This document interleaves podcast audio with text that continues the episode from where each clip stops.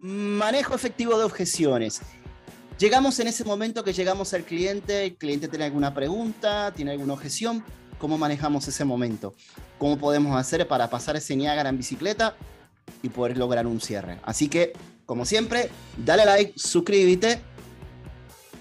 Toca la campanita. Toca la campanita y comparte el video con toda la gente que conoce para que, eh, para que YouTube y Google obviamente nos sigan recomendando. Así que comenzando ventas comienza ahora. ¿Quieres aprender a vender? Entonces este es tu podcast. Conversando de ventas con Joe y Pablo. Haz de la venta un estilo de vida. Ahora comienza Conversando de ventas. Presentado por Marketing Corner. Hola mundo, buenos días, buenas tardes, buenas noches, madrugada a la hora que nos veas, que nos escuches. Bienvenidos nuevamente a esta tertulia conversando de ventas con Joe y con Pablo, haciendo de la venta un estilo de vida. Joe, ¿qué es la que hay? ¿Qué pasa? El próximo presidente de Uruguay, ah, Pablo Oroña. Estoy en, la estoy en la campaña, estoy en la campaña. Así que nada, estamos contentos. ¿Cómo ha estado todo? ¿Todo bien? Súper bien, todo bien. Gracias a Dios. Mira, brother, te... Voy a empezar con este tema obviamente porque hemos tenido siempre... Tengo curiosidad, ¿por, qué, por, qué este tema? Porque tenemos muchos, he conocido muchos colegas que a la hora de, de, hacer una presentación, muchas veces hay, hay, colegas que hacen una presentación haciendo preguntas, hay colegas que vomitan todo lo que saben y te presento todo y en el momento que el cliente te hace una pregunta, no saben qué responder o se quedan o se quedan con miedo, se quedan o se quedan congelados y dice, wow, y ahora que le digo a este hombre, se frisan porque tenía este quizás este libretito demasiado bien aprendido o ese libretito que siempre he usado, hasta que me llega alguien que me cambia el libretito, me cambia las palabras y ahí entonces no sé cómo seguir. Y entonces, obviamente, me tenía ganas de tocar este tema contigo hace tiempo, así que, Joe, tres puntos bien importantes a la hora de manejo de objeciones. Ok. Eh, lo primero, identificar qué tipo de objeción es. Hay objeciones relacionadas, no relacionadas y las espontáneas. Perfecto. Cuando, como te digo, objeciones relacionadas, lo que quiere decir es que están directamente vinculadas a lo que estás hablando. Yo te estoy hablando de este producto que tiene unas dimensiones tal y tú me pones una objeción basada en lo que te estoy hablando. No, pero es que llevo esas dimensiones como muy restringidas. La objeción relacionada eh, lo que te implica es que estoy interesado, necesito más información.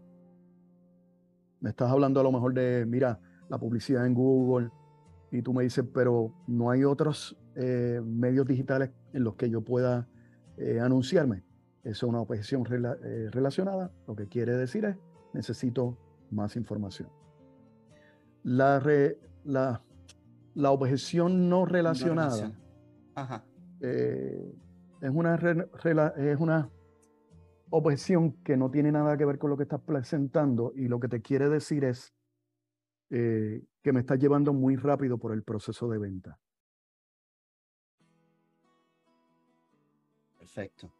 O, o estás entrando en una temática demasiado profunda para mi nivel de conocimiento en ese momento. Lo que implica es que básicamente debo de bajar el ritmo.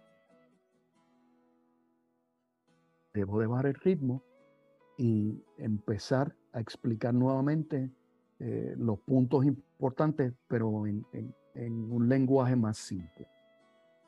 Eh, el tercer tipo de objeción es la objeción espontánea. Eh, y es espontánea porque la, la articulan en un momento donde no va una objeción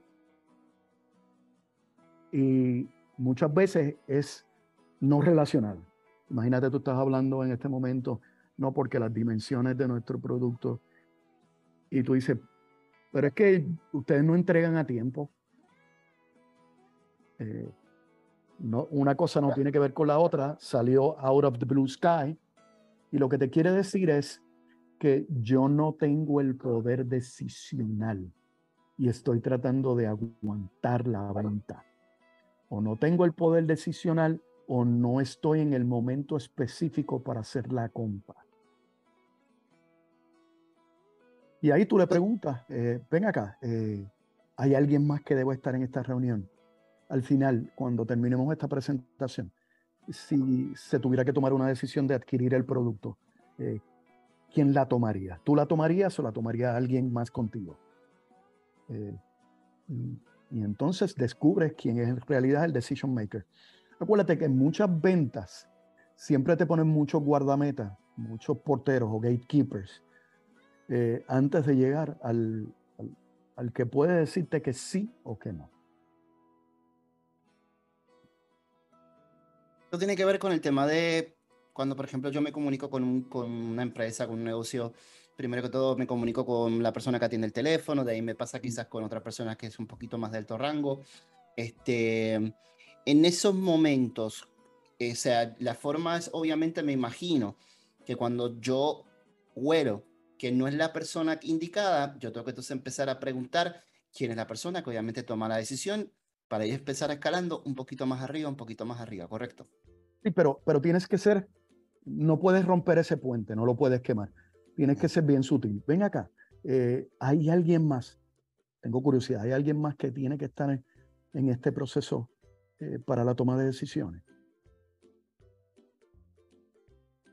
Y, Perfecto. y, eso le permite eh, salvar cara, eh, como decimos, a la persona que está contigo, no lo hace sentir mal y, puedes proseguir con el proceso de venta. Okay. Pregunta que te hago, siempre dentro del el miedo que uno tiene como consultor está el miedo que me digan que no. Después que yo haber hecho una presentación y haber hablado de mi producto de una manera u otra, puede ser que ese momento me digan, por ejemplo, el famoso, que ahora mismo no estoy interesado o no me interesa o, ahora mismo estamos en una situación complicada. ¿Cuál es la técnica que rompe, por ejemplo, ese tipo de objeciones genéricas? La objeción genérica, volvemos, no me interesa, tengo que pensarlo. En las objeciones genéricas se utiliza la técnica que se llama el bisturí. Acuérdate, los bisturí son una navaja que utilizan los cirujanos para abrir el cuerpo. Y el bisturí eh, esa técnica lo que busca es convertir una objeción genérica en una específica. Y se utiliza la palabra que, que es una de las palabras más poderosas en el léxico de un profesional de la ciencia de la persuasión aplicada a la venta.